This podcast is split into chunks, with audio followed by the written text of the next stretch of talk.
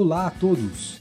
Sejam muitíssimo bem-vindos e bem-vindas ao nosso podcast Esporte Simple, um podcast do Fisiortopedia em parceria com o grupo de pesquisa Simple. Meu nome é Luiz Espanhol e eu serei o host deste canal.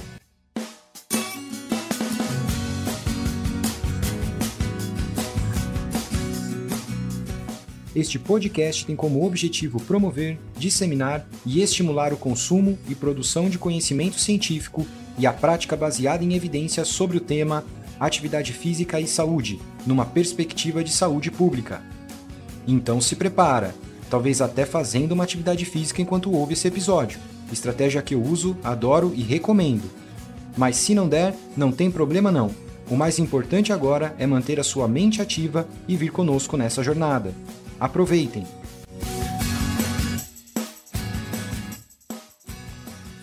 Fala pessoal, sejam muitíssimo bem-vindos e bem-vindas a mais um episódio do nosso quadro Sport Sample, é um quadro do podcast do portal Fisiortopedia. E hoje um dia muito especial, que é a primeira vez que eu estou fazendo um episódio de podcast com um trio, né? Então nós somos em um grupo aqui de quatro pessoas. Eu tenho três convidados, três convidados ilustres, que é a Thier Parma Yamato, é, o Renan Amaral Leite Júnior e o Rafael Ferrer, né? E o tema de hoje, pessoal, da nossa conversa, eu convidei eles para a gente bater um papo sobre a importância da atividade física e ou do esporte na infância e adolescência, né? E discutir qual é o papel da saúde pública nesse contexto, tá? Então, sem delongas, eu queria já chamar os nossos convidados para se apresentarem, é, e eu vou começar então passando a palavra para a pedir para a Tia se apresentar, falar um pouquinho sobre o que ela faz, qual a relação dela com esse assunto. Legal, Luiz. É, primeiramente, obrigado, é um prazer estar é, tá aqui, obrigado pelo convite. É, é bem legal poder estar tá aqui hoje e falar sobre esse assunto que é bem interessante e que eu gosto. É, para me apresentar rapidamente, eu sou fisioterapeuta, né, formada é, pela São Camilo. Em seguida, eu fiz é, um mestrado na Unicid e depois fui fazer o meu doutorado na Universidade de Sydney, que me abriu é, uma porta também para um pós-doc que eu fiz também ainda lá na Austrália. Depois voltei é, para o Brasil com a ideia de montar uma nova linha de pesquisa vinculada na Unicid, né? E junto com isso apliquei então para um para um projeto na FAPESP que chama Jovem Pesquisador. Então, hoje é, eu fui contemplada né, com esse projeto na FAPESP, hoje eu sou docente permanente da Unicid, do programa de mestrado e doutorado da Unicid, e estou, então, desenvolvendo esse projeto que eu apliquei na FAPESP é, junto a esse é, essa linha é, de jovem pesquisador, onde eu trabalho mais especificamente então com dor em crianças e adolescentes, mas também é, com atividade física e benefícios é, globais de saúde para esse período da vida. Tá bom? É um prazer estar aqui com vocês. Vamos lá. Fantástico. Bom, Thier, super pesquisador aí da área, né? Uma ilustríssima convidada nossa aqui para falar um pouco sobre essa questão da pesquisa nesse contexto de criança, de atividade física, né, em crianças e adolescentes. E, bom, daqui a pouco eu vou fazer o um agradecimento para vocês. Então, agora eu vou passar a palavra para o Renan, Renan Júnior. Então, se você puder contar um pouquinho para a gente sobre quem é você, a sua formação, a sua área de atuação. Legal, Luiz. É, primeiramente, muito obrigado pelo, pelo convite, por participar desse episódio do, do seu podcast. E primeiro eu queria agradecer a oportunidade de me reunir com duas referências que eu tenho aqui na, na área que eu, que eu ando estudando mais. É, a partir do momento que eu busquei saber um pouquinho mais sobre ortopedia pediátrica, eu tentei achar alguma referência que seria importante para a minha carreira e a TIE foi, uma, foi a primeira que eu tive. Então, muito feliz em participar desse episódio com ela. E o, e o Ferrer também, não sei nem se ele sabe, mas é, lá na Sonaf de 2019, né, em, em, Fortaleza, eu, eu vi a programação de palestras lá da, da Sonaf e tinha uma palestra sobre desenvolvimento do jovem atleta, sobre o, a atuação né, do fisioterapeuta no meio do jovem atleta. E eu estava ansioso por essa palestra, eu tentei achar outras palestras que falavam sobre criança, não tinha, era só a dele. E foi nesse momento, eu achei brilhante a palestra, e foi nesse momento que que me acendeu a curiosidade de estudar cada vez mais sobre o jovem atleta. Então, muito obrigado pela, pela oportunidade. E também não foi por coincidência que eu gravei no início da pandemia duas lives com, com os dois. Então, É, são duas referências que eu tenho na área. Sem, sem mais delongas, né? Minha, minha formação, eu sou fisioterapeuta, formado pela Universidade UMB Morumbi. Fiz a minha especialização é, em fisioterapia musculoesquelética pela Santa Casa de São Paulo. Lá eu fiz mais um ano em aprimoramento especificamente sobre pediatria e esporte. Então eu fiquei um ano, foi esse momento que eu costumo falar que foi nesse momento que eu estudei mais e me aprofundei sobre o assunto. Continuo na mesma instituição fazendo meu mestrado em Ciências da Saúde voltado para ortopedia pediátrica e participo como professor adjunto no, no Fisiortopedia. Tenho a honra também de dividir o módulo de ortopedia pediátrica com a, com a TIE, outras pós-graduações em dor voltado para criança. E, e atuo né, nessa área de de jovens atletas, atendo clinicamente também bastante criança. Muitas pessoas indicam bastante criança para mim, porque eu acho que é um assunto que acaba ainda sendo muito estranho para muitos profissionais, mas eu gosto bastante, particularmente. Legal, Renan. É, bom, de novo, daqui a pouco eu vou fazer o um agradecimento para vocês, mas é muito interessante ouvir essas histórias de, de relação entre vocês que estão convidados aqui hoje. Mas daqui a pouco eu falo um pouco mais sobre isso. Nesse momento agora que eu gostaria de passar a palavra para o Rafael. Então, Rafael, se você pudesse apresentar para os nossos ouvintes, falar um pouquinho sobre você, sobre a sua área de atuação. Claro. Primeiro, agradecer o convite, né? agradecer o convite do Luiz. Também é uma satisfação muito grande estar junto aqui do Renan e da Thier. Uh, eu sou tenho formação em fisioterapia e também licenciatura plena em educação física. Uh, eu sou pós-graduado em ciências do futebol e do futsal. Eu, sou, eu tenho mestrado em educação física na área de atividade física e performance. Uh, sou sócio especialista da Sonaf Brasil, onde hoje eu faço parte do, do, comitê, do comitê de esportes overhead. E desde uns 12 anos eu me envolvo com essa temática de crianças e adolescentes e eu me envolvi nessa temática nos dois lados. Eu atuei como educador, eu Trabalhei com crianças desde os três anos, desde as fases iniciais, e também clinicamente como fisioterapeuta e também depois como docente na pesquisa. A gente tem envolvido alguns trabalhos assim de pesquisa, é, algumas orientações nessa temática especificamente. E cada vez mais me inteirando sobre esse tema, a gente está abrindo aqui algumas oportunidades também que a gente vai falar mais a seguir, né? Então é, é um nicho né, profissional que eu vejo dentro da, da fisioterapia, principalmente, que deve ser explorado mais e essa oportunidade que tu está tá nos dando aqui vai ser muito boa para isso. Muito legal. Então, é, é, impressionante, assim, eu, eu convidei vocês sem saber, na verdade, da relação intrínseca em que vocês tinham um pelo outro. Então, eu achei muito interessante essa coisa do Renan ter falado que buscou a referência da Thier como pesquisadora para poder se balancear que o, o, Rafael foi, na verdade, a pessoa que inspirou ele é, a seguir essa área em algum ponto do tempo lá, lá, lá no, no, no congresso da Sonaf e tal. Então é, é, muito interessante ver que, na verdade, o mundo não é tão grande quanto a gente parece, né? Quando a gente vai ver, na verdade, as pessoas meio que, meio que se conhecem. É, então, eu queria agradecer imensamente todos vocês, né? Eu deixei para fazer o agradecimento depois de vocês se apresentarem, para o ouvinte ter uma dimensão da importância e do peso que é o episódio de hoje, né? É, então, assim, agradecer demais vocês que conseguiram espaço na agenda de vocês, né? Para poder estar tá aqui é, conversando um pouco com a gente sobre esse assunto tão interessante e que vem crescendo o interesse sobre ele, apesar de ainda também existir alguns mitos, né? Que talvez é, é, ainda pairem sobre essa área aí, que nós vamos tentar ver se a gente esclarece alguns deles hoje, né?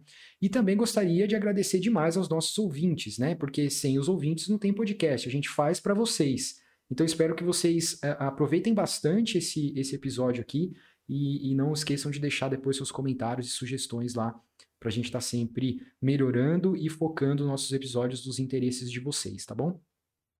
Então a primeira coisa que eu queria é, é, abordar aqui, ah, e antes, antes de abordar as perguntas específicas aqui que, que eu queria abordar com vocês, é, dizer que então hoje a gente tem um, um, eixo muito interessante de convidados, né, onde a gente tem pesquisadores, né, eu não estou falando que cada um de vocês faz um desses papéis só. Na verdade, vocês fazem mais dos papéis, é, de um papel que eu vou pontuar aqui, mas o interessante é que a gente tem um eixo né, que junta pesquisador, clínico e é, administrativo e é, educacional e político, vamos dizer assim. Então é um eixo meio que político, científico, educacional, clínico, né? que a gente tem hoje aqui com a possibilidade de discutir coisas que abordam todas essas partes, né? Então, o que eu vou, o que eu vou tentar fazer aqui, se, eu, se, se, se a minha humildade me permitir aqui, eu gostaria de tentar juntar assuntos que permeiem esse eixo, né? E por isso, os convidados de hoje aqui presentes. Então, vamos lá, gente. Eu queria abordar a primeira, a primeira questão que eu queria colocar para vocês é o seguinte que, que vocês acham né, que seria a importância da implementação da prática do exercício no período da infância e da adolescência? Né? No sentido de dizer o seguinte: quais seriam as consequências dessa implementação ou, as, ou a ausência delas? Né? Porque para a gente poder entender se esse assunto que nós estamos conversando aqui hoje é importante ou não, a gente precisa saber se a, a, a implementação da atividade física durante essa fase da nossa vida, né? A infância e adolescência, em crianças e adolescentes, se isso tem algum impacto ou importância. Porque se não tiver impacto ou importância, depois dessa pergunta a gente pode terminar o episódio e ir lá e bater um papo sobre outras coisas. Agora, se for importante e se tiver consequências, então talvez seria interessante a gente continuar o papo para poder pontuar quais são elas e, informar até os nossos ouvintes aqui e direcionar eles ah, para um certo caminho dentro dessa área. Eu queria direcionar essa pergunta né? Então todos podem comentar, tá bom? Fiquem tranquilos, mas eu queria direcionar essa pergunta para Tia e para o Renan. E aí eu vou é, pedir primeiro para a Tia, talvez abordar esse assunto, né? dizer a opinião dela sobre qual que então seria a importância de implementar exercícios na, na, na infância e na adolescência e suas consequências, e depois a gente passa a palavra para o Renan fazer os comentários dele. E, Rafael, fique à vontade também, quando você quiser, só me fazer um sinal aí que eu sei que você vai querer falar e eu passo a palavra para você, tá bom? Mas então, nesse momento, eu vou passar a palavra para ti.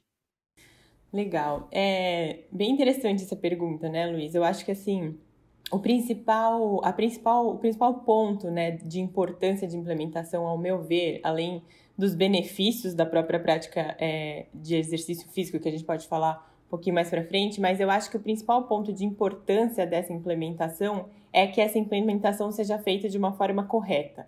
Né? Então, assim, tentando seguir o máximo o que a gente tem hoje de guias de implementação e, e, e esse e, e, algumas, alguns fluxos que a gente tem hoje disponíveis, né? Não adianta, ao meu ver, a gente é, simplesmente tentar inserir que existe uma necessidade ou que a gente vai inserir a prática propriamente dita é, para essa população sem, na verdade, é, ver o que, que eles precisam, o que, que eles, é, qual a necessidade dessa população, né? É, então eu acho que a, o principal ponto de, de importância é fazer isso da, da forma mais correta possível.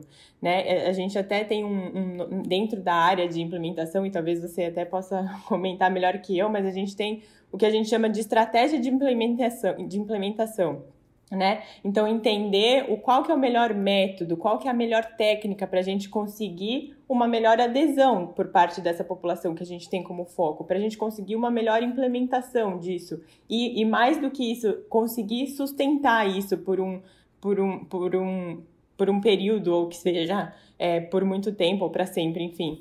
É, então eu acho que o ponto principal aqui seria tentar é, fazer isso da forma mais correta. Eu vejo isso como o ponto mais importante, sabe?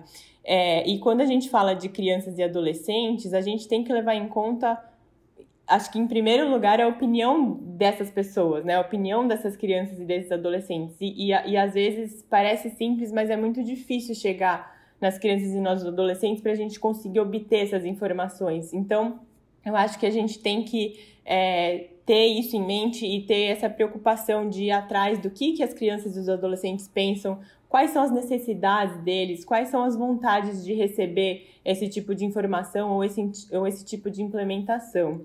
Mas também acredito que esse cuidado deva ser extrapolado para quem está envolvido no cuidado de crianças e adolescentes. Então, incluir pais, incluir cuidadores, incluir professores e acho que muito especialmente incluir o ambiente onde eles estão mais familiarizados que a escola. Né? Então, eu acho que realmente tem que ser uma abordagem é, multifatorial nesse sentido.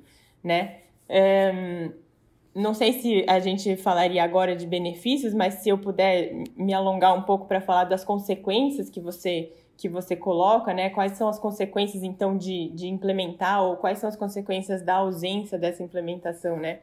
Eu acho que a principal consequência de uma implementação bem feita é realmente ter crianças e adolescentes mais ativos, mais educados sobre importância e, consequentemente, adultos mais saudáveis daqui um certo período de tempo, né? Porque essas crianças e adolescentes vão se tornar adultos. É, existe, inclusive, é, um plano de ação global da, da Organização Mundial da Saúde em trabalhar na implementação de objetivos estratégicos para tentar ter uma sociedade mais fisicamente ativa e, consequentemente, um, um, mundo mais, mais saudável. Né? Eles até têm esse plano que é de 2018 a 2030. Então, existe é, essa preocupação. E eu acho que a principal consequência da ausência dessa implementação é justamente o cenário que a gente tem hoje, né? O cenário mundial de condições de saúde, tanto para adultos como para crianças e adolescentes. Então, altas taxas de, de sobrepeso e obesidade, assim como altas taxas de inatividade física e comportamento sedentário de uma forma geral. Né? E eu acho que o resultado disso tudo, sem dúvida, é uma sociedade mais doente, é uma sociedade onde é, que está em grande risco e, e risco eminente de desenvolver doenças cardiometabólicas, distúrbios mentais e por aí vai, né? É só a gente ver, por exemplo, é, a porcentagem ou a prevalência de, de atividade física insuficiente, né? No Brasil, essa taxa passa de 85%, e, e isso é uma realidade para vários países do mundo. Talvez, é, falando mais especificamente do Brasil, mas isso é uma realidade para vários países do mundo, e, e falando especificamente de crianças e adolescentes, né? Então, é, coincidência ou não, por exemplo, a gente é o, o líder mundial de, de anos vividos com incapacidade por conta de distúrbios musculoesqueléticos. Então, tem uma série de fatores que, se a gente observar, eu acho que são é, consequências da ausência dessa implementação, que até hoje, ao meu ver, não foi é, feita da forma como deveria. Né? Então, é, eu acho que é isso. A gente não, não dar atenção agora é, é a gente ter um futuro só mais é, agravado com essas é, condições de saúde e com esse cenário que a gente tem hoje. Perfeito. Eu fiquei aqui pensando, você foi falando, já, já, já veio várias coisas na minha cabeça. a primeira coisa que eu pensei é assim: implementação tem a ver com contexto, né? Como você bem colocou, é, coisa da escola e tal. E, e, uma coisa que a gente não fez, que talvez seja, seja interessante fazer para ficar claro para o nosso ouvinte, é dizer quem é a criança e adolescente, né? Porque talvez vai ter uma certa influência de entendimento de quem ele é e como a gente tem que implementar, por exemplo, atividade física ou exercício nessa faixa etária. Então eu tentei dar uma pesquisada aqui rápida só para não falar alguma coisa desatualizada, mas até onde eu vi dentro da lei no Brasil é considerado, me corrijam se eu estiver errado, mas me parece que é considerado criança as pessoas que têm até 12 anos de idade, não é isso? E de 12 anos de idade até 18 anos de idade, no Brasil, é, essas pessoas são consideradas adolescentes. Então, na verdade, a gente está falando de implementação para criança e adolescente, mas convenhamos, são duas populações diferentes, né? Então, criança é uma coisa. Que dentro delas, talvez mais que dentro duas. Dentro né? delas, talvez mais que duas, né? É, é interessante isso. É. É, mas eu achei, eu achei interessante uma coisa que você falou, Tia, que é assim. Então, ao que parece, existe diferença na estratégia de implementação da atividade física. Então, para aqueles que estão acostumados a pensar em implementar né, e recomendar atividade física para adulto, eu acho que a primeira coisa que tem que ficar na cabeça é que se você vai trabalhar com uma população diferente, no caso, criança ou adolescente, talvez as mesmas estratégias não funcionem né, com essa nova população. Então, talvez a gente tenha que repensar um pouco de, sobre essas estratégias. Né? É, então, daqui a pouco a gente talvez aborda um pouco mais essa questão, e agora eu queria jogar uma bucha pro Renan, pra parte do Renan de comentar sobre isso. Já, eu, já vou, eu já vou te jogar uma bucha para você fazer o teu comentário em cima de, dessa parte que eu vou colocar aqui. Uma outra coisa que a Tia falou que é interessante, além né, de ter que desenvolver estratégias específicas de, por exemplo, aderência né, e implementação de exercícios para crianças e adolescentes, foi a questão dos benefícios, né? É, e, e, em relação aos benefícios para a saúde, muitas vezes, né? E na minha cabeça estava um pouco assim também, e agora eu já, eu já pensei no, na bucha, por isso que eu vou, que eu vou jogar essa pro Renan. Que é o seguinte, gente, às vezes a gente fica. Eu trabalho mais com adulto, então às vezes eu fico muito preocupado em falar assim: ó, a importância da implementação da atividade física em criança e adolescente é, é ter um adulto mais ativo. Então a gente pensa na consequência, na verdade, da idade adulta. Mas aqui eu fico pensando, mas será que a criança e o adolescente já não têm o benefício durante essa, essa faixa etária, né? Então, ao invés de pensar em fazer uma faixa etária para ter o benefício na próxima, Eu queria que talvez, dentro da resposta da, da, da, importância da atividade física, Renan, se você pudesse abordar um pouquinho e dizer o que, que você acha, qual é a sua opinião sobre o benefício da, da implementação de, de, exercício durante essa faixa etária dentro da própria faixa etária. Não, muito legal, muito legal esse comentário. É... Eu costumo falar nas aulas que eu dou sobre isso que a gente tem um costume de querer extrapolar as informações que a gente tem dos adultos para as crianças e, na verdade, eu acho que todos concordam aqui que crianças é um mundo à parte e a gente não pode tratar como mini adultos, né? E, e a questão da, dos benefícios, a gente tem alguns benefícios conhecidos mundialmente da, da, atividade física, como o aumento da capacidade cardiovascular, aumento da capacidade metabólica, cognitiva, uh, emocional, efeitos emocionais, psicológicos, a própria dor, que é a área que a, a tia estuda, a gente. A, a inatividade física é um dos fatores que, que pode gerar a própria dor musculoesquelética inespecífica nas crianças. Então, tem esses benefícios e a gente costuma, como você disse, pensar a longo prazo. E eu acho que essa é uma das questões que a gente precisa discutir, que é o, a curto prazo, né?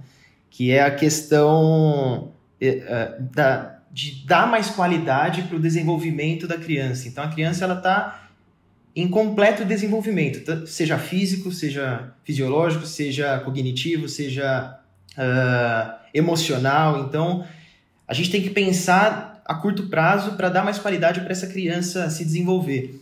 E até puxando o, o Ferrer para essa bucha, né? É uma coisa que eu, que eu aprendi discutindo com ele, conversando com ele sobre isso, é é, a variabilidade de movimento que a criança ela pode estar exposta nessa questão. É, como uma visão de, de educador físico também é interessante, você atribuir atividade física para essa criança, você vai dar mais variabilidade de movimento para essa criança e para ser uma, um adolescente, futuramente um adulto mais saudável. Não sei se o Ferrer quer contribuir com, com alguma coisa em relação a esse sentido. Valeu, vamos lá. Eu, eu queria puxar um aspecto aqui que acho que a gente tem que também destacar, que é o aspecto social, né? Eu acho que esse contexto tem que envolver, além da questão educacional, a questão social. E a gente tem que pesar duas situações aí, né? Quem é, naquela pergunta do Luiz, quem é a nossa criança, quem é a nossa adolescente, além da caracterização fisiológica, da questão da maturação, da questão do crescimento, quem é essa criança, quem é esse adolescente no contexto social. Então vamos pesar, porque a gente está vivendo uma realidade totalmente diferente. A gente não sabe o que vai acontecer daqui a dois anos, quem é essa criança que vai vir pós-Covid. Tá? Eu sou pai, então eu estou acompanhando diariamente né, esse envolvimento dos meus filhos, que mudou totalmente a questão comportamental. Eles são outras crianças desde o ano passado para cá. E a gente vê uma criança que já tinha uma questão mais de isolamento, né? é uma criança que já tinha uma dificuldade em sociabilizar dentro do próprio contexto da escola. A gente vê que a realidade estava mudando que hoje ela está isolada fisicamente também. Então, esse contexto social é importante. É uma criança que brinca menos, é uma criança que convive menos com outras crianças, é uma criança que tem menos estímulos então, a gente aqui, independente de listar qual é o profissional que está agindo, se vai ser o professor de educação física, se vai ser o fisioterapeuta, se vai ser o psicopedagogo, se vai ser o médico, enfim, a gente tem que pesar esse aspecto aí, de estímulo. A gente tem que dar esse estímulo para a criança. A criança tem que ser estimulada com a questão do exercício, com a questão da atividade. E eu até sou um pouco controverso nessa ideia, que eu não sou tão contrário aos eletrônicos. Eu acho que o eletrônico é uma forma de estímulo. Acho que, como qualquer outro tipo de exercício, como qualquer outro tipo de atividade, a gente tem que saber dosar. A gente não pode achar que aquilo ali é a única atividade que ele vai executar. Mas eu não sou aquele profissional que vai dizer para o pai, para a mãe, para a própria criança: não use eletrônico, não jogue jogos eletrônicos. Porque é uma forma de jogo até mais fácil dele sociabilizar. Então, eu estou vivendo isso, meus o meu filho está conseguindo conviver com os amigos é através de dispositivos eletrônicos, é através do tablet, é através do celular. Eu não vou tirar isso dele, porque é o único momento do dia que ele conversa com criança. E esse aspecto emocional, esse aspecto social, ele tem que ser preponderante também. A gente está vivendo uma época que vai modificar muito esse comportamento da criança E nós, profissionais da saúde, temos que envolver esse aspecto social também aí na questão de saúde, na questão de atividade física e na questão do esporte. Eu vou roubar a palavra aqui só, só um minutinho, porque uma coisa interessante que você falou, Rafael, é que às vezes a gente está muito. A, a, a realidade está mudando, mas eu acho que a gente ainda tem muito enraizado a questão de entender as coisas de maneira muito dicotômica. Então, ou uma coisa é boa ou uma coisa é ruim. E a gente esquece que, na verdade, entre o bom e o ruim, existe uma, assim, infinitas é, possibilidades, né? Então, eu, eu gostei que você pontuou, que você falou assim, na verdade, existe a dose, né? Então, é lógico que se uma criança ficar 100% do seu tempo que, de, de, de brincar ficar ligada em eletrônicos, talvez isso vai ser um problema. Mas se ela ficar 100%, sei lá, também envolvida em atividades e não tem um descanso apropriado, não tem uma alimentação apropriada e tudo mais, isso também pode ter um problema quanto à ansiedade, até depois isso transformar num problema físico. Então, acho que a, a dose, nesse sentido, é uma. É, assim, a gente tem que entender que ela é um contínuo, né? Ou seja, é como se fosse uma é, um, um, range entre várias possibilidades, né? Não existe só a coisa assim, ah, isso é bom, aquilo é ruim. Não é bem assim, né? Depende muito de como você usa, né? E assim, só puxando uma, uma fala da Thier, né, que ela puxar a criança para o centro, né, da, desse processo, acho que é fundamental, acho que nem é importante, acho que é fundamental, porque nessa questão de dosificar o exercício, a criança tem que fazer o que gosta, né? E não é o que o pai gosta. Ninguém aqui faz o que não gosta. Ninguém aqui mantém uma, uma atividade, ninguém se mantém trabalhando em algo do que não gosta. E a criança também. Então, fazer nada é ruim, mas também fazer algo que não gosta é tão ruim quanto. Porque você não vai estar sendo estimulada para se manter naquela atividade. Então, também não vale eu dizer, ah, meu filho está fazendo uma atividade física, mas está fazendo algo que não gosta, que daqui a pouquinho ele vai parar de fazer. Então a gente também não tem que fazer por fazer, a gente tem que fazer para manter-se ativo, né? E é, como a gente está comentando, é um processo. A gente não quer que a criança inicie esse processo na infância, na fase da adolescência, e interrompa isso na fase de adulto. Porque né, não tem também ah, validade, não tem justificativa fazer um trabalho só na infância por fazer, por dizer que a criança é ativa, e depois isso tem interrompido. Então, pensando nos benefícios a, a, longo prazo, pensando na questão mais de saúde pública, pensando na diminuição das limitações, das incapacidades relacionadas a essas doenças crônicas não transmissíveis, esse processo tem que ser contínuo. E para ser contínuo, tem que fazer o que eu gosto. Perfeito. O Renan queria fazer um comentário, né, Renan? Pode falar. É, na verdade, eu queria só agregar e, e falar que a gente tem estudos mostrando que a taxa de uh, problemas emocionais, inclusive a taxa de suicídio na, na parte da adolescência, uh, pensamentos suicidas na, na fase de transição, né, criança e adolescência, vem aumentando cada vez mais e, e atividade física pode ser uma saída para uma atividade física que goste, né, pode ser uma saída positiva para isso. E só para acrescentar, eu acho que inserir essa mudança de comportamento na infância onde, ao meu ver, a criança ela está livre de certas crenças que ela vai construindo ao longo da, do seu desenvolvimento e acaba sendo muito mais fácil, muito mais favorável para lá na frente ela virar um, um, um, adulto mais aberto e isso acaba não virando uma obrigação para essa criança. Então, você acaba criando um hábito na infância que lá na frente, hoje em dia a gente vê muitos adultos que não conseguem aderir à atividade física porque vê aquilo como obrigação, seja para emagrecer, seja para manter um, um bem-estar ou a qualidade de vida. E se você plantar essa semente lá na infância, pode ser muito mais fácil de você é, ter essa mudança de comportamento, inclusive na, na fase adulta, né? Legal. Acho que a tia quer comentar alguma coisa, né, tia, ou não? Eu queria só acrescentar é, sobre esse comentário que você fez, Luiz, de a gente sempre pensar é, no, no adulto no futuro, né? Sempre fazer esse essa, esse link. E eu acho que isso foi muito necessário nos últimos anos para a gente, na verdade, trazer atenção para a área de criança e adolescente. Então, foi meio que uma forma apelativa, eu acho, que os profissionais de saúde viram de falar: ó, oh, vocês não estão dando atenção aqui, só que a gente já está descobrindo que os efeitos daqui são consequências no adulto. Então, assim, o foco sempre foi adulto, mas assim, a gente está começando a entender que algumas das condições de saúde poderiam ter sido prevenidas ou podem ser influenciadas se a gente intervir antes, né? E esse é o caso, por exemplo, da dor. Então, eu acho que foi uma forma apelativa da gente tentar trazer o foco para cá e eu acho que funcionou, né? Eu acho que tem funcionado, tanto que é, a, é, a, a visão para criança e adolescente tem crescido mais.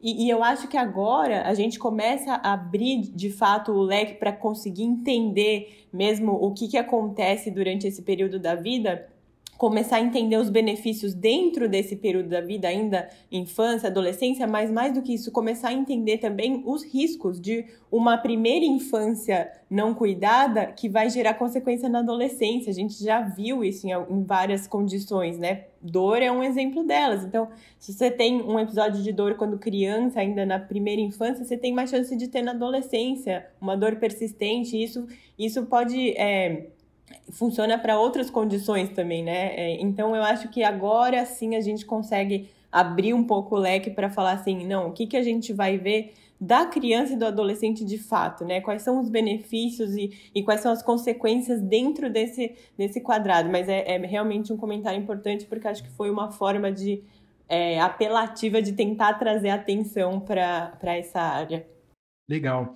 E eu queria, eu queria te Vou, vou usar você um pouco aqui, já que você fez esse comentário, e te fazer um.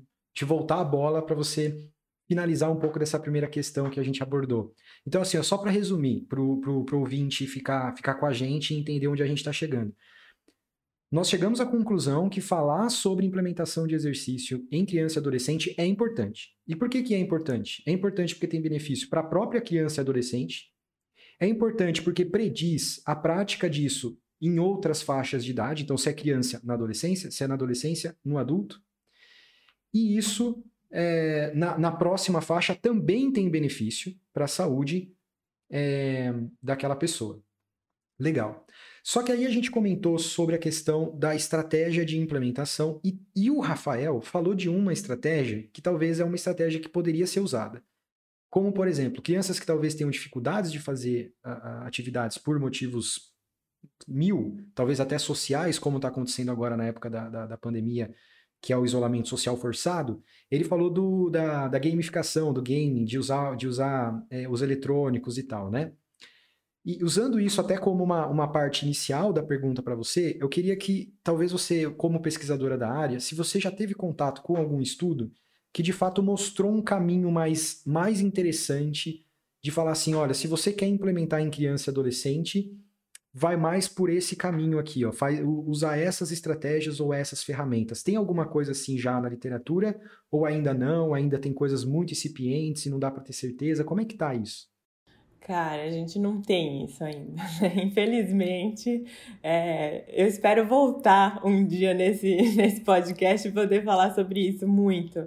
É, mas a gente não tem isso ainda, a gente não tem uma resposta. A resposta mais próxima que eu posso te dar sobre isso, que do meu conhecimento, é que assim, existe, por exemplo, no Brasil, algumas pessoas que estão implementando e sem nem saber. Então, por exemplo, é, o Renato Soares, que é um, um fisioterapeuta né, de Tabaté, ele faz um projeto lá de extensão com o pessoal de, de da graduação de fisioterapia da Unital e o cara implementa, implementa educação sobre, sobre dor, ele implementa educação sobre comportamento é, ativo, físico, e está começando a, a colher os resultados disso, que não é milagre para ninguém, são resultados incríveis, entendeu? De, de, de entender como que as crianças querem é, saber sobre, esses, sobre, essas condições, como que elas querem receber informação e aí elas estão é, super engajadas porque é um, uma forma que elas escolheram e é uma forma que elas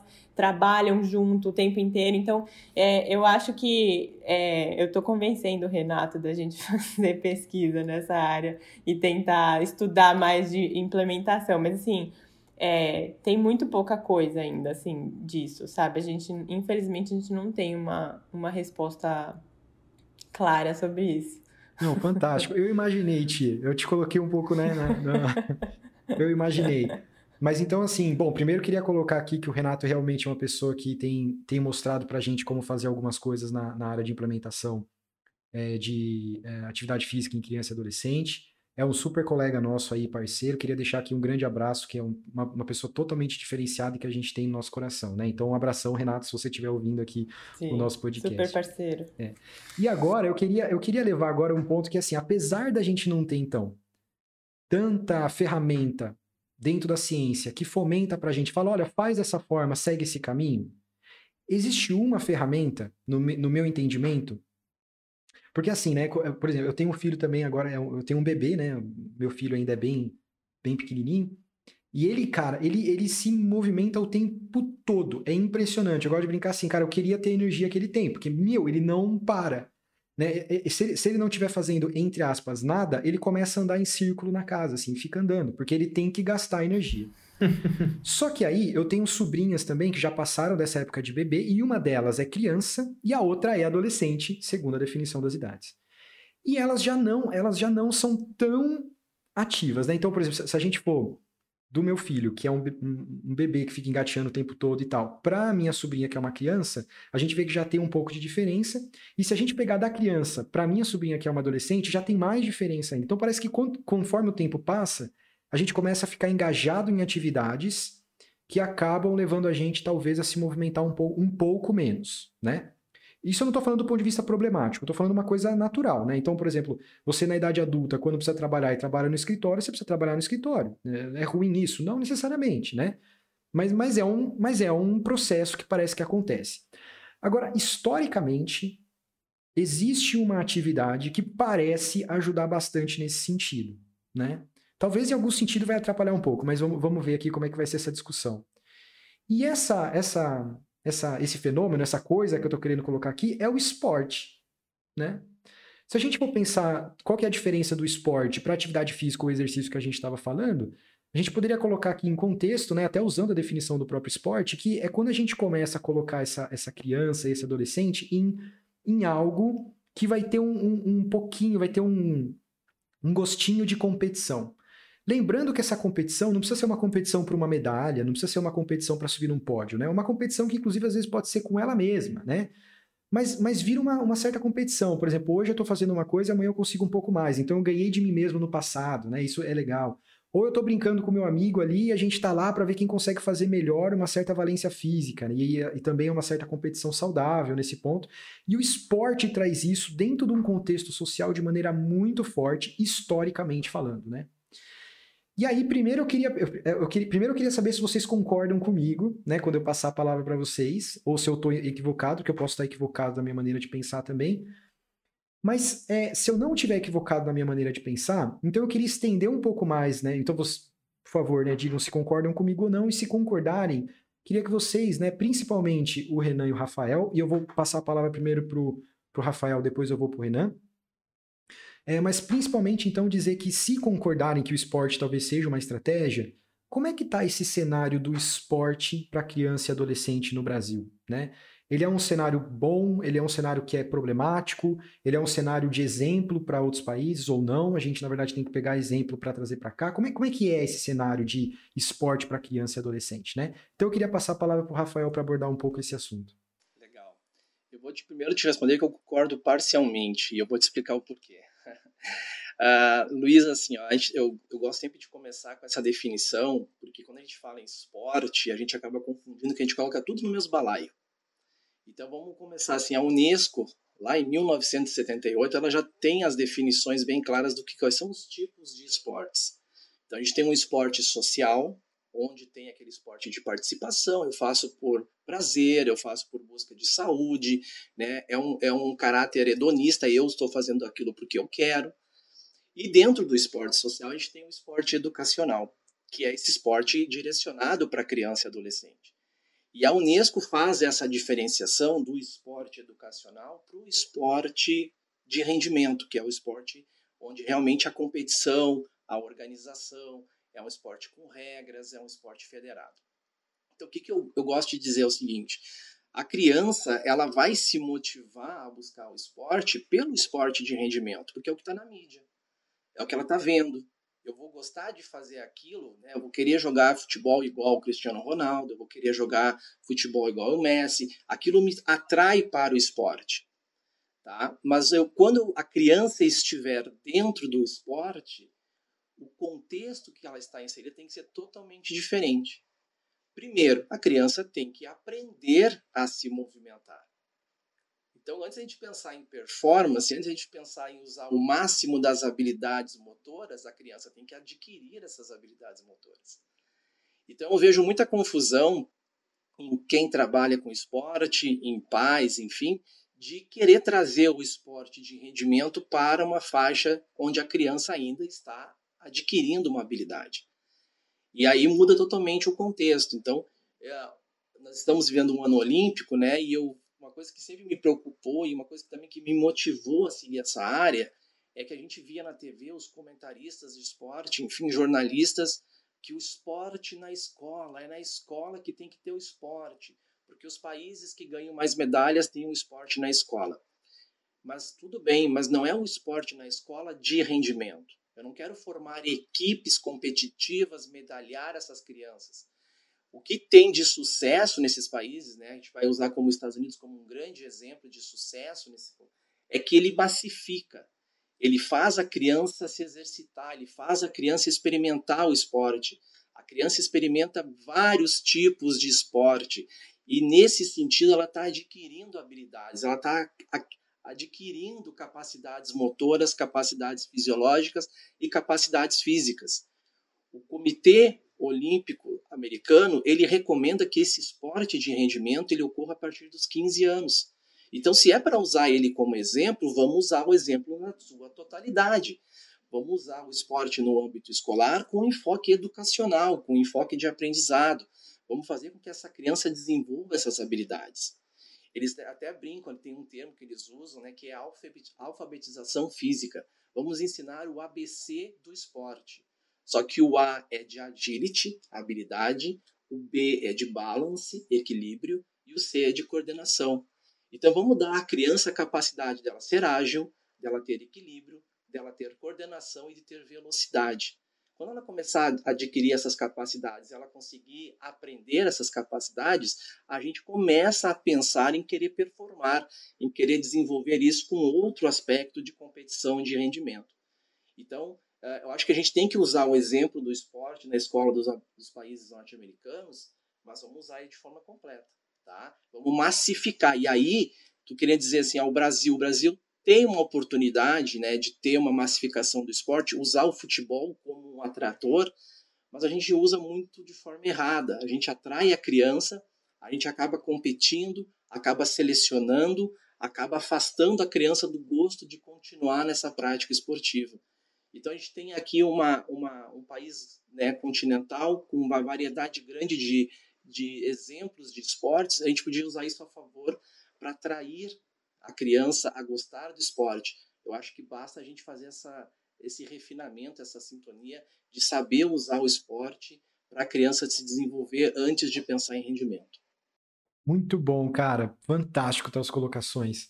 E agora eu queria passar para o Renan, para o Renan também fazer as, as ponderações dele, ver se concorda, se discorda. Pode ficar tranquilo, viu, Renan? Manda, solta o verbo aí. Não, eu tô aqui com, com o olho brilhando e só, só, só aprendendo. Mas é, é isso mesmo que, que o Ferrer falou. É, é você pensar a longo prazo e pensar no desenvolvimento da criança com mais qualidade, é, estimular o movimento, estimular uh, o gosto dela pelo esporte, independente do que seja. É você apresentar para essa criança diversos esportes para que ela escolha o que, a, a, o que mais lhe agrada, para porque se, se, como o Ferrer mesmo falou, se, se a criança estiver praticando uma modalidade que ela foi inserida e ela nem gosta de praticar aquela modalidade, primeiro, primeiro, primeira oportunidade que ela tiver de parar de fazer essa atividade física, ela vai parar. E aí você acaba entrando numa, numa cadeia de desgosto e cronificação em questão de uh, efeitos adversos psicológicos. Essa criança vai, vai começar a ficar entediada e ela vai perder o foco naquele esporte, vai, vai generalizar, querendo ou não, vai falar que não gosta de praticar atividade física e na verdade não, ela não gosta de praticar aquela modalidade.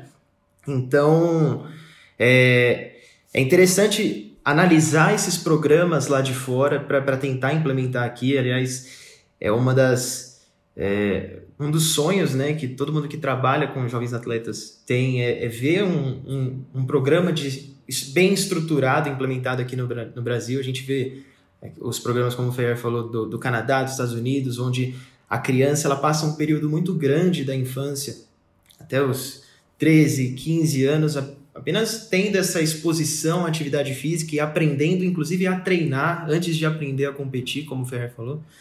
Então, e, o, e, os frutos vão ser colhidos lá na frente, né? Você vê esses países com um sucesso absurdo no, nos programas olímpicos, em determinado, em vários esportes, e com uma coisa que foi plantada lá atrás, né? O, o gosto pelo esporte, a, a, criança ela gostar de praticar aquela modalidade é, é essencial.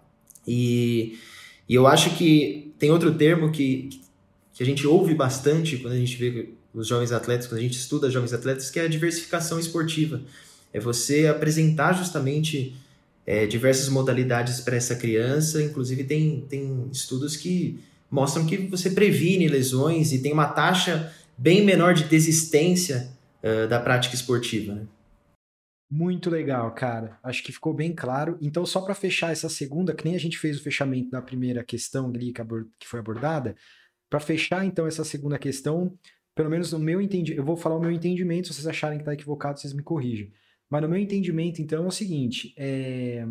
parece que o cenário esportivo no Brasil é um cenário muito produtivo, mas muita coisa ainda pode ser melhorada, usando como exemplo alguns países que têm programas fortes já implementados sobre incentivo é, à, à prática de atividade física e essa diferenciação do foco né, é, de objetivo mesmo da prática do esporte quando, enquanto se é criança e depois numa idade mais de adolescência, quando vai um pouco mais para competição. Então, entendi, pelo menos no meu entendimento, ficou que é temos um campo frutífero, mas também temos o que aprender com os nossos colegas. Aí já vi que o Rafael quer fazer um comentário ali, pode, pode falar. É, eu só mudaria a, em vez de produtivo em potencial, porque eu acho assim, aí também aí só buscando um pouquinho, quando a gente fala de burnout, né, do abandono da criança, a gente, o abandono da criança não só no esporte, porque a criança nesse período né, que ele está em, em, ênfase na, na, nessa questão de competição, nessa questão de rendimento, ela se afasta da própria escola. Então, tem um prejuízo, porque se a criança não for virar um atleta depois, ela tem que ter, pelo menos ter desenvolvido as habilidades para que ela seja um sujeito ativo. E ela tenha condições de se desenvolver também socialmente. E o que tem apontado os estudos é que o esporte, quanto mais ênfase em competição, mais precocemente, esse afastamento não é só do esporte, é um afastamento da própria escola. A criança deixa de estudar, a criança tem menor rendimento escolar. E se a gente colocar isso em custo, para custo social, custo governamental, isso é muito alto, porque tem custo de atenção médica, tem custo de, de, de falta de, de ou repetição de, de níveis escolares, ela acaba repetindo o ano. Então, há muito custo social na criança que se afasta do esporte, abandona o esporte, aquela criança que está envolvida com esporte massivo em competição. Então, uh, eu, eu, tô, eu tenho essa bandeira levantada e depois a gente vai comentar de alguns programas e até já fazendo um pequeno spoiler, tá? Uh, quando tu fala de potencial no Brasil, tá uma, tem um, um zoom, zoom, zoom, para dizer outra, que nós temos uma política pública aí para ser alterada, que talvez a gente vai começar a pensar no fisioterapeuta dentro da escola tradicional, não só na escola de esporte. E eu acho que isso é benéfico demais, porque o trabalho tem que ser interdisciplinar, o trabalho tem que ser multidisciplinar, e esse fisioterapeuta pensando em prevenção de lesão, né, da criança dentro do contexto escolar, para a criança se manter na escola, não somente se manter ativa, se manter fazendo a sua seu esporte no contexto da escola. Pô, fantástico, muito bom. Não, não poderia fechar esse, essa segunda questão de, de, de, maneira melhor, né? Então agora, na verdade, a gente está caminhando para os momentos finais do nosso podcast e eu ainda quero abordar duas coisas com vocês. Então, tentar fazer a coisa um pouco mais, mais breve, vamos dizer assim. É, mas, mas as perguntas elas são mais, bem mais específicas mesmo agora. A primeira, a primeira vai ser, eu vou fazer uma, uma pergunta e depois, na verdade, é o fechamento, tá? Então a segunda eu vou passar a palavra para vocês fazerem o fechamento. Mas antes do fechamento, eu queria fazer uma rodada entre vocês para vocês falarem uma dica que vocês dariam para aqueles que pretendem seguir essa área de trabalhar com fisioterapia, né, é, envolvendo aí esse contexto de atividade física em crianças e adolescentes. Então, se vocês pudessem dar uma dica para essas pessoas, qual seria, né? Então, eu vou começar na, na ordem que aparece para mim aqui no vídeo. Primeiro que aparece a Thier. Então, vai lá, Thier, qual que seria a sua dica? Legal, Luiz. É, só para dizer que eu estava acompanhando aqui o, essa segunda discussão e concordo super com os pontos que o Rafael colocou, né? E, e eu acho que, é, em relação a essa dica, eu acho que, se eu puder ser muito breve e direta, eu acho que o foco do profissional da saúde, principalmente do fisioterapeuta que for se envolver nisso, é tentar é, ir pelo caminho da saúde, pelo caminho do movimento. Eu acho que, eu acho que a gente, é, eu costumo dizer isso também quando falo sobre esses assuntos em aula e tal. A gente, até agora, a gente sempre só falou de doença, a gente sempre só falou de problema, a gente sempre baseou a, a saúde, na verdade, no, nas condições é, que, ela, que ela tem de ruim, né? Eu acho que o nosso foco deveria ser o contrário. Deveria ser saúde, deveria ser movimento. O que, que a gente pode fazer para ser mais ativo? E isso tem que vir de educação, tem que vir de escola. Como o Rafael falou, eu acho que é essencial fisioterapeuta que quer tentar implementar esse tipo de é, é, é essa, essa questão com criança e adolescente tem que estar envolvido com escola. É essencial isso, né? E eu acho que tem que ir pelo caminho da saúde. A gente tem que começar a falar mais de saúde. O que, que é ser saudável? O que, que a gente precisa fazer para se manter ativo? Em vez de ficar só focando em doença. Que eu acho que sempre é, a gente há muito tempo a gente vem estruturando a sociedade nesse sentido. A gente só sabe o que, que causa doença, o que, que causa doença, o que causa. E, e eu acho que a gente deveria mudar o foco. E a gente tem que é, além da gente estar tá falando aqui sobre criança e adolescente, né, não tem outra, para mim, outro, outro, um ambiente melhor do que a gente investir no nosso futuro, né? Então, vamos começar a plantar conceitos, né, interessantes para essas crianças e adolescentes que vão se tornar adultos. Então, essa é meu, a minha dica principal. Muito legal, valeu, Tchê. Renan, qual que seria a sua dica, então, para aqueles que querem seguir a área? Bom, eu acho que a minha dica seria entender que como já foi, como já foi falado mesmo nesse, nesse episódio, entender o mundo em que a criança vive, o contexto em que a criança está, entender que ela não é um adulto menor, entender que a, que a criança, a gente não pode extrapolar as coisas que a gente entende para a população adulta para a população pediátrica. É, é, saber que a criança ela ainda está em constante desenvolvimento, em constante uh, aprendizagem, e a gente pode levar isso para um lado positivo, a gente pode usar isso a nosso favor. Você é, mudar comportamentos nessa fase, você educar nessa fase. Eu acho que educação é, é a palavra essencial. E, não, como a tia falou, não tem outro lugar melhor para fazer isso do que na escola mesmo. Então, você compreender esse contexto em que ela vive, entender que ela que tem pais responsáveis por ela. Então, é, você precisa ter um tipo de abordagem para as crianças e um tipo de abordagem para os pais. É, então é isso, é, é, saber que não são mini adultos. Muito legal, dica importante essa. É, Rafael, então agora, por favor, manda a dica aí para os nossos ouvintes, para aqueles que querem seguir essa área que a gente tanto gosta. Show de bola. A, a mesma dica que eu falo para a criança seguir no esporte, eu falo para o aluno seguir a área. Primeiro tem que gostar. Né? Então, assim, ó, a primeira coisa, tente se identificar. Né? O período de graduação é busque informações, leia, estude. Sentiu emoção, sentiu ali que né, sentiu tesão naquela, naquela temática, gostou, acha que é interessante porque é pai, porque gosta de criança, enfim, invista, tá? Invista, invista, invista bastante. É, é um nicho, porque eu sempre digo para eu sempre digo para meus alunos da fisioterapia esportiva, primeira aula, né? O que, que vocês imaginam o que, que é a fisioterapia esportiva?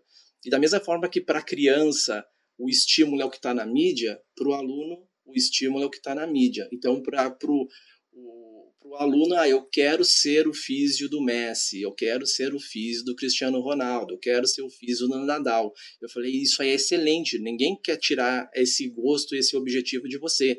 A gente tem que estar motivado para isso. Mas a gente tem que saber que assim como as crianças, a gente massificar o esporte na infância e na adolescência, um percentual muito pequeno, pessoal, 1 a 3% vai ser atleta de elite um percentual muito pequeno vai ser fisioterapeuta de elite também, trabalhar com atletas de elite. tá? E isso não quer dizer que você não precisa ser fisioterapeuta esportivo. Existem outras áreas. A fisioterapia esportiva hoje ela é ampla. Inclusive, ela abraçou a atividade física na própria nomenclatura. Hoje, a Sociedade Nacional de Fisioterapia Esportiva, ela também é a Sociedade Nacional de Atividade Física. Então, a gente tem um, campo muito grande a ser explorado e eu falo, esse cenário, pessoal, ele é devastador, o Covid veio, estragou muitas vidas, estragou, mas que nem a Tia falou, a gente tem que se pegar também nos lados do copo cheio. E esse é um momento que a gente tem que valorizar esse, nossa profissão. No, neste momento atual, o fisioterapeuta que está dentro de uma UTI, ele está em, em destaque. O cenário pós-Covid vai colocar a fisioterapia num contexto maior. E eu vejo que dentro das áreas, a fisioterapia esportiva vai ser muito importante. A gente vai trabalhar com crianças que ficaram aí um, dois anos isoladas socialmente, isoladas de atividade física. Então, existe um nicho a ser explorado, existem possibilidades de serem exploradas esses nichos. Então comece a estudar, busque informações, busquem profissionais que trabalham com essa área, se interessem, vão atrás, porque é uma forma de crescimento. E comecem a falar. Né? Esses momentos esse, né, que a gente tem de discutir isso é uma forma de a gente apresentar esses nichos também. Porque eu já eu, eu bati em porta de escola, bati em porta de escolinhas de esporte. Você sabe o que o fisioterapeuta pode fazer para você? Não, porque o, a, parece meio banal, mas ainda está vinculado o papel do fisioterapeuta a um papel curativo. Né? Buscando o que a tia falou, a gente está ainda muito intrínseco, está muito ligado a essa questão médica, essa questão de doença. A gente, a gente já está com uma visão maior, a gente tem possibilidades maiores de atuação. E parece que gente, nós estudamos isso, parece, ah, mas não, não é possível que as pessoas não conheçam prevenção. E a gente pensar que tem clubes de futebol, que é o principal esporte do Brasil, né, ricos que não pensam em prevenção, a gente vai pensar que a escola do bairro vai querer fazer prevenção. Então a gente tem que é, massificar também a mensagem, massificar né, a informação da importância dos profissionais de saúde, independente de ser fisioterapeuta, professor de educação física, enfim, dentro de um contexto aí de formação dessa criança e desse adolescente. Fantástico! Bom, pessoal, então, depois dessas dicas é, que valem ouro, né? É, então, eu queria convidar vocês, então, para fazer a, as palavras finais de vocês. E é, se quiserem falar um pouco mais sobre os projetos que vocês estão envolvidos, divulgar um pouco para a comunidade aí que está nos ouvindo, também fiquem à vontade, tá bom? E agora eu vou fazer a ordem inversa. Então, Rafael, vou já jogar para você, você acabou de falar, mas vou jogar para você de volta para fazer as suas colocações finais bem, então aproveitando o gancho, né, eu dessa dessa motivação que eu tive assim de falar mais, então comecei a ir atrás e buscar e queria, você sabe o que o fisioterapeuta pode fazer dentro da escola? E perguntei para colegas, para profissionais, e muitos disseram que não sabiam, muitos achavam que não é uma área de atuação. Eu falei, opa, tem alguma coisa errada. Eu acho que quem tem né, essa informação e quem sabe que é possível tem que levar essa voz adiante, tem que abrir canais de comunicação para que isso ocorra. Então eu comecei a usar minhas redes sociais, eu mudei o meu perfil, eu agora uso a meu Instagram, vou usar o YouTube, futuramente também outras redes para falar de atuação com crianças e adolescentes. Então, a primeira dica é seguir lá agora é Sports Kids Teens, tá? Sports Kids Teens. Então, a ideia não é o Rafael falando de si, mas eu quero trazer outros personagens, eu quero falar das possibilidades de atuação dentro dessa faixa, né, de, de essa faixa etária e dentro dessa população específica. E também, né, as coisas foram juntas, foram, foram caminhando juntas e felizmente foram lançadas juntas também. Essa semana a gente oficialmente lançou a primeira pós-graduação do Brasil direcionada ao esporte educacional. Então nós estamos lançando junto com a CBI of Miami, que é uma escola que tem sede em Miami também no Rio de Janeiro, parceria com a Faculdade Celso Lisboa. É uma, é uma pós-graduação com selo internacional, então nós temos uma, uma certificação nacional e uma certificação internacional. São 600 horas, né? são 10 disciplinas, inclusive o professor Luiz vai ministrar a disciplina de epidemiologia. E é uma, é uma pós direcionada para criança e para adolescente, para atuação com criança e adolescente, do esporte educacional ao esporte de rendimento. Então a gente quer mostrar essas diferenças, quer mostrar essas possibilidades e quer trazer mais gente formada, especializada, capacitada para levar essa bandeira cada vez mais adiante. Rapaz, que isso, hein? Só os projetos bom aí. Renan, por favor, cara, suas palavras finais. Bom, Luiz, queria só agradecer mais uma vez pela oportunidade de me reunir com, de novo, duas referências, não vou cansar de falar, são duas referências para mim. É, no meu período de, de formação, eu percebi um, um gap muito grande e um desinteresse muito grande dos fisioterapeutas nessa área e eu fiquei indignado com isso e, e, e levanto essa bandeira aonde eu vou que a importância é, é muito grande da atenção a ser dada para as crianças, adolescentes. Então, é, de dica final, sigam pessoas que levantem também essa bandeira se você gosta de estudar crianças, adolescentes, a Thier, o Rafael Ferreira, o Luiz, está sempre falando também. Então, e agradecer de novo quem, quem quiser também me acompanhar nas redes sociais, eu estou sempre postando alguma coisinha sobre é, ortopedia pediátrica, os esportes voltados a, a, aos jovens atletas e arroba Físio Renan Júnior. Só isso. E agradecer mais uma vez. Show de bola. Valeu, Renan. E Tia, então, as palavras finais. Ah, Luiz, eu queria só agradecer também a oportunidade de estar aqui com vocês. Acho que o papo foi super é, legal. É, obrigado, foi um prazer também. Rafael, Renan, é sempre bom a gente conversar. E Luiz, né, sempre.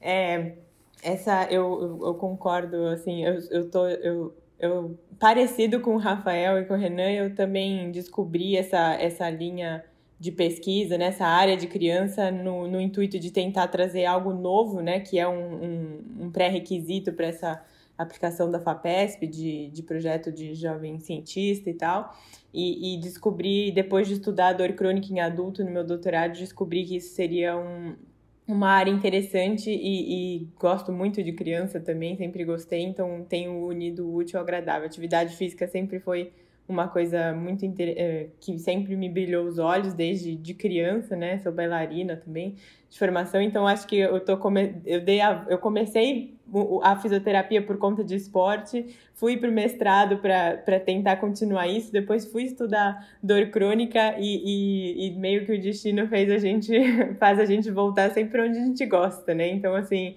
acabei com agora começando uma nova linha de criança, adolescente, atividade física, que são coisas que eu adoro e estou aí também à disposição para tentar sempre trazer coisas é, interessantes para discussão. Tá bom? Obrigadão pelo convite, foi super show.